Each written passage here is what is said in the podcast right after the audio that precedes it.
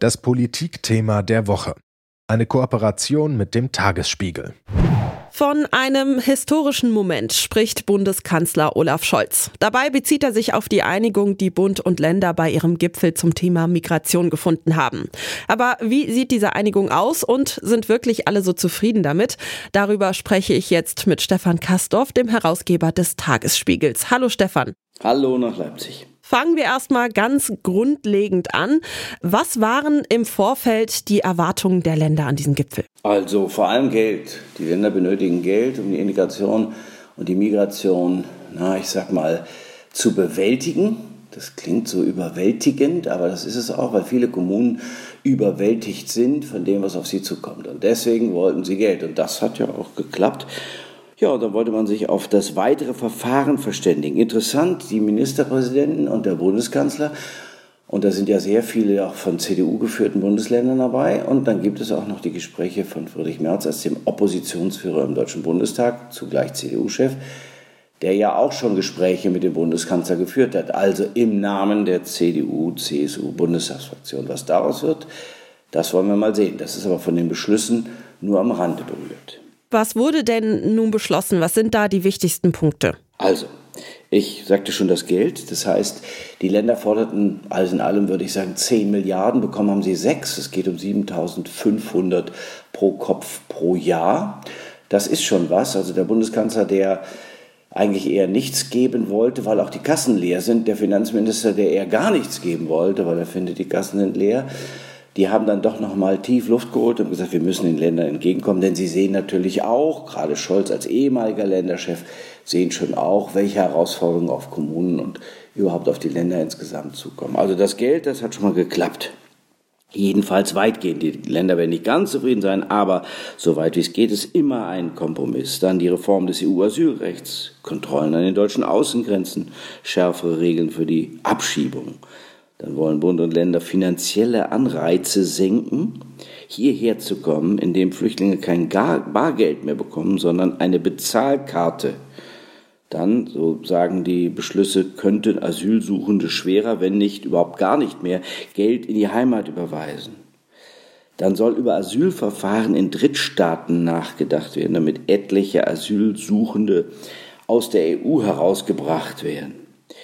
Nun hat der Scholz gesagt, der Bundeskanzler gesagt, er wolle das einen Experten prüfen lassen. Also wenn ich nicht mehr weiter weiß, gründe ich einen Arbeitskreis, sagte mal ein legendärer CSU-Chef namens Franz Josef Strauß. Also in einem Arbeitskreis wird das geprüft von Experten. Nun ist allerdings fraglich, ob irgendein Land daran Interesse haben dürfte, der EU Asylsuchende abzunehmen. Gleichwohl, es ist beschlossen. Ja, und dann wollen wir mal gucken, dass äh, diese Zeichen der des Zusammenhalts nicht doch wieder am Ende in Zeichen der Zerstrittenheit münden. Mhm, ja, du sprichst es schon an. Wie sind denn äh, die Reaktionen aus den verschiedenen Parteien auf äh, die Einigung?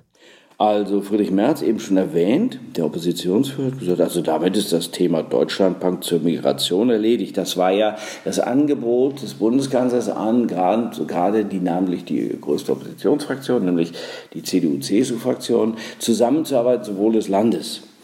Und da sagt Friedrich Merz, also der Kanzler sei ja offenkundig nicht bereit, das Gespräch mit der CDU-CSU-Bundesfraktion substanziell fortzusetzen. Und der Generalsekretär der CDU, Carsten Linnemann, hat gesagt, die beschlossenen Maßnahmen reichten bei weitem nicht aus, um die irreguläre Migration einzudämmen. Das ist jetzt mal die Reaktion. Die anderen, Olaf Scholz an der Spitze geradezu, emphatisch sagte, es sei ja schon auch ein historischer Moment. Was sagst du, kann man da wirklich von einem historischen Moment sprechen oder ist das vielleicht etwas hochgegriffen? Ja, ich finde es schwierig, wenn man sich selbst so lobt. Das hätte man dann tatsächlich den BeobachterInnen überlassen sollen, ob das dann ein historischer Moment ist. Aber die Richtung, die gibt er schon richtig an. Also angesichts riesiger, mindestens großer Herausforderungen können alle Ebenen dieses Staates zusammenarbeiten. Da hat Olaf Scholz recht. Und es ist so, dass über die Grenze hinweg so eine Art groß-große Koalition entstanden ist. Also die Ministerpräsidentinnen sind ja nun auch in ihren Ländern in Koalitionen und dann je unterschiedlich zu, also oft unterschiedlich zu der im Bund, logischerweise. Und da haben sie sich dann aber doch verständigt. Und das ist auch notwendig, weil große Probleme, Probleme große Lösungen erwarten. Und die Bürgerinnen und Bürger haben ja nun mehrmals angemahnt, dass das Problem zum Beispiel der Migration jetzt endlich bewältigt wird. Denn die vielen Stimmen, die die AfD bekommen hat, beruhen ja zum größten Teil darauf, dass die Unzufriedenheit immer weiter gewachsen ist. Also es gibt eine Einigung. Wie ist das aus deiner Perspektive? Wo gibt es da Lücken? Worauf muss vielleicht noch geschaut werden? Also die Kontrolle zurückzugewinnen in diesem Thema Migration ist nicht einfach.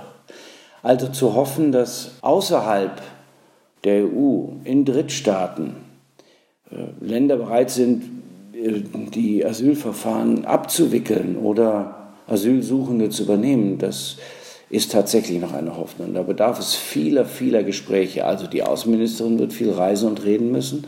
Und der dafür ja auch bestellte Sonderbeauftragte Joachim Stamp von der FDP, der ja auch die ganze Zeit herumreist, der wird seine, seine intensiven Bemühungen fortsetzen, wenn nicht sogar noch verstärken müssen. Also da ist Überzeugungsarbeit zu leisten. Wahrscheinlich auch, sage ich mal, unglückseligerweise mit dem Versprechen, Geld auszugeben in den Ländern, in denen man das dann hofft, machen zu können. Das ist das eine. Das zweite ist, wollen wir mal gucken, ob die Planung, ob die Feststellung, ob jemand Asyl, ein Asyl gewährt bekommt, ob das dann alles so schnell geht, wie man sich das vorstellt. Digitalisierung ist weit im Hintertreffen, dazu ist gar nichts gesagt worden. Das braucht man aber, um Asylsuchende schnell entweder zu integrieren oder ihnen zu sagen, dass sie leider hier nicht bleiben können. Das in der gebotenen Form ist auch nicht so ganz so einfach. Also da ist noch eine ganze Menge zu arbeiten. Und es ist eben alles nicht unterkomplex, wie die frühere Bundeskanzlerin Angela Merkel gesagt hat. Das äh, ist tatsächlich ein, eine noch größere Aufgabe, als jetzt durch die Beschlüsse der Ministerpräsidenten ja schon den Menschen vor Augen geführt worden ist. Da gibt es noch einiges zu arbeiten, das sagt Stefan Kastorf über die Einigung von Bund und Ländern in Sachen Migrationspolitik. Danke, Stefan. Es war mir eine Freude. Das Politikthema der Woche. Eine Kooperation mit dem Tagesspiegel.